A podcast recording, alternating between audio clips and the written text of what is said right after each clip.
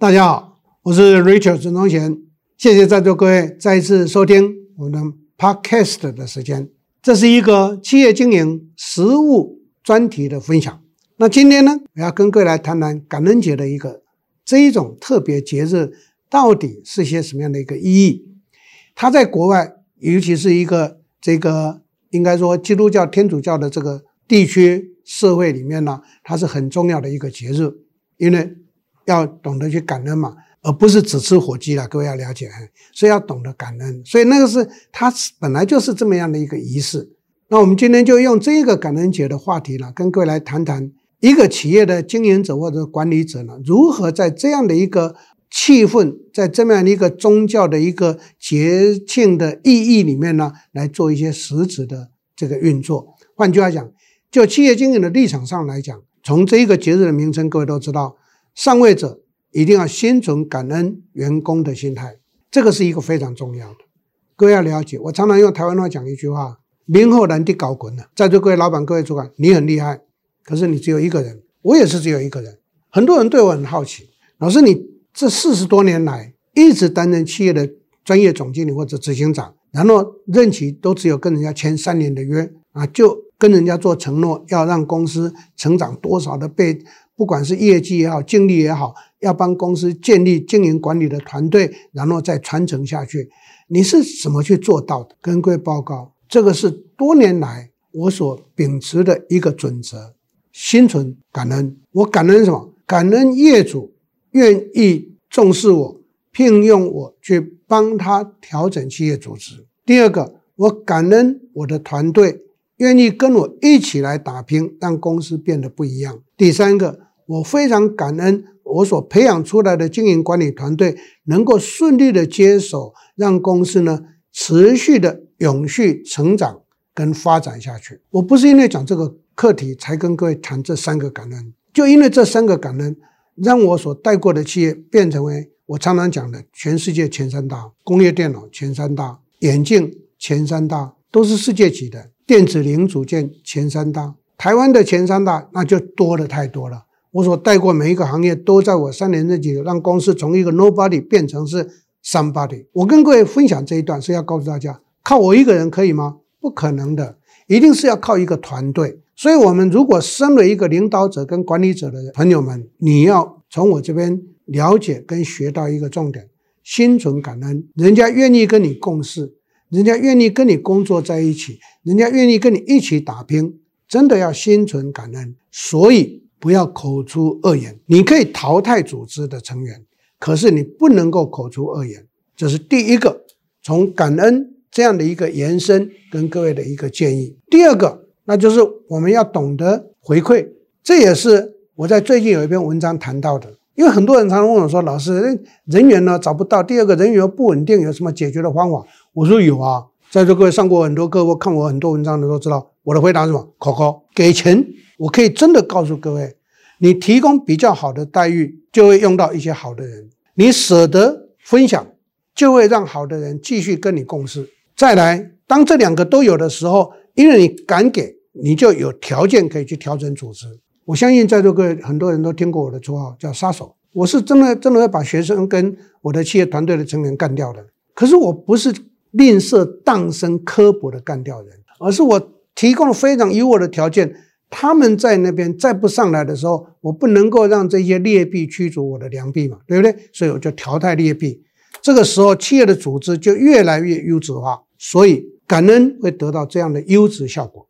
今天跟各位做这个分享。再来第三个重点呢，那就是企业一定要怎么样？给机会，要能够分享。所以这一些的给机会跟分享到底是些什么？比如说，在座各位贵公司有没有？每年例行的为员工做一些的这个健康检查的动作，可能说那是他们自己的事情。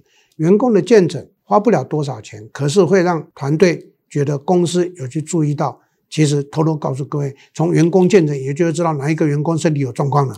我们开始做未雨绸缪的准备。你没有，通通都没有。员工自己去检查也不告诉你，有些员工还会愿意告诉你，有些员工根本不会告诉你。那突然间哪一天他开始不来上班了，就麻烦了，对不对？所以呢。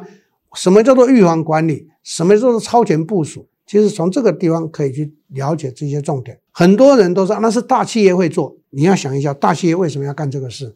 因为我过去组织的企业，我通通做这个事情。我的用意目的当然是一个职工福利了，可是相对的，我可以知道我的团队，不管是几百个人、几千个人、几万个人，我就会知道这个团队到底有哪些是我们要继续去用心跟关心的事。一这个我是常做的。第二个就是提供给。公司一个所谓的我称为叫公司日，什么叫公司日呢？这个我几十年了，四十多年来组织的任何公司都会做的。公司日的意思就是说，企业每一个月一定有一天是利用上班时间呢，不是例假时间了，上班时间让员工，通常呢，我过去是做这些员工活动，可能到偏远地区。可能到这一些育幼院啊，可能到这些安养院呢，去做一些社会福利跟公益的事情。然后我常常会建议由主管带队，然后带着团队同仁，如果有家眷你也带着家眷没关系，然后再来把家里不用的东西，我常常讲不用的东西，我可以告诉各位，塞在家里的壁角也是塞在占空间，不如清出来呢，提供给一些需要的人，这样多好啊，对不对？所以呢。这是我每天的公司日。那有些公司就不一定做这件事情了，就变成公司的这个娱乐活动了。像我连胜也会做啊，年岁每一个月一定会有一天请公司的员工吃吃饭呐，或者是去做一办一些活动呐。可能说老师，那你都有参加没有？只有吃饭我会参加，因为我爱吃。办活动他们才不会找我，我说老头子他们不会找我，他们有他们年轻人的想法嘛，对不对？所以这个就就提供嘛。可能跟我曾经被一个老板问过，那要花很多钱，我心里面想。拜托，花多少钱？讲难听一点，你出去一个晚上的应酬也比这个高嘛？你为什么不愿意花在你珍贵的员工身上？这是第二个建议给各位的。第三个建议呢，就是现阶段呢，我比较鼓励的。以前的时代啊，有，现在就渐渐很多企业就没有了。以前的时代，跟各位报告，当我在念研究所说半工半读的时候，我服务的金融机构就有，有什么？这一个子女补助会，有子女教育基金，有很多很多的这个。补助基金还就有什么生育补助哎，所以在那个年代婴儿潮时代，对不起各位可能没有办法感受四五十年前的婴儿潮时代，所以多产是一个必然的。我是倡导的，不过我的多产不是人人都可以多产，因为我是优生学的倡导者，夫妻优质的就多生产，那夫妻不是优质的就可以不要生产，不要产没关系。可是现阶段很麻烦，台湾现在是逆向操作，夫妻优质的不产，这个很麻烦，变成顶客族，所以呢就要鼓励生育。这是很重要的一个重点，所以像这一些都是我们可以在这一个感恩节的过程上头呢，可以去提供的。到目前为止，很多很多的大公司也会有这一些的提供，包括生育补助，包括子女的教育基金，包括教育补助，包括教育的奖学金，很多很多。我过去主持的公司，我们通通都有导这些。那不是要去呃炫耀些什么，而是跟各位报告，当有导这些的时候呢，员工就会很愿意的在这个公司待下来。我曾经被一些外面的朋友们或者学员问到说，他们知道我主持过哪些的公司？他们说：“老师，为什么那些员工这么的忠诚度，忠诚度这么的高？”我说：“哦，那是因为公司舍得啊，然后公司心存感恩啊，然后公司有很多很多的福利啊，他们在其他地方不具备啊，所以他们当然对不起，讲的现实一点，他在这个地方可以享受这么多，他为什么要跑？所以。”今天选择这一个主题跟各位谈，最主要是要告诉大家，当我们身为上位者的老板也好，主管也好，如果我们从感恩节的启示里面懂得心存感恩，然后我们开始就会去做一些回馈的规划设计，去善待我们的员工，善待我们的团队，然后多提供一些公司能力所能及到的福利的措施。我相信在座各位在芸芸众生里头，就有蛮多人看到，然后愿意跟我们来共处，跟我们来共享盛举。这个就是一个企业团队的组成嘛。可是相对的，我也看到很多的企业，用台湾话来讲叫当生的，我认为那是一个啊自私的利己心态，就是说只要我有好，然后老板呢一直的买土地，一直的买房子，然后一天到晚就跟员工讲说，我们公司啊没有赚钱了，大家要非常辛苦啊。啊，薪水也很少啊！我我曾经辅导过的一个企业就是这样子，我就跟那个老板直话直说，我说：“陶伟，你知道你的员工为什么不稳吗？”他说：“他们都不懂，他们都像一流台渣。”我说：“不是，从此以后你要言行一致，你告诉员工说公司都没赚钱，话讲完，你刚出去开的就是宾士六百，然后你的住家是豪宅，你动不动员工都知道你有六十六笔土地，员工怎么会相信你没钱？员工怎么会相信公司没有赚钱？对不对？所以呢，不要去过度的利己，而是懂得适度的共享，这个是一个领导者必然要有的。我没有要各位把很多钱出来分配给大家，不是这个意思，而是共享利润。我们从所赚的钱里头，可能提拨某一个少数的百分比出来做这一些员工的回馈，从心存感恩做这些回馈，绝对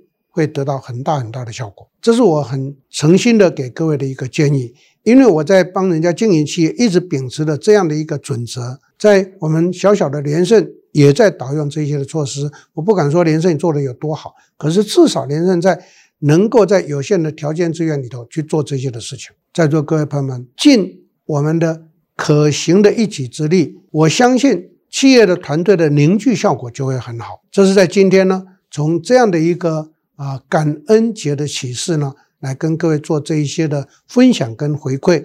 那也希望在座各位能够理解，然后开始。做一些微调的动作，让我们公司呢变得跟过去不一样。我相信我们一定会有很好很好的发展机会。预祝在座各位未来的经营跟领导管理呢更加的成功。谢谢大家，谢谢。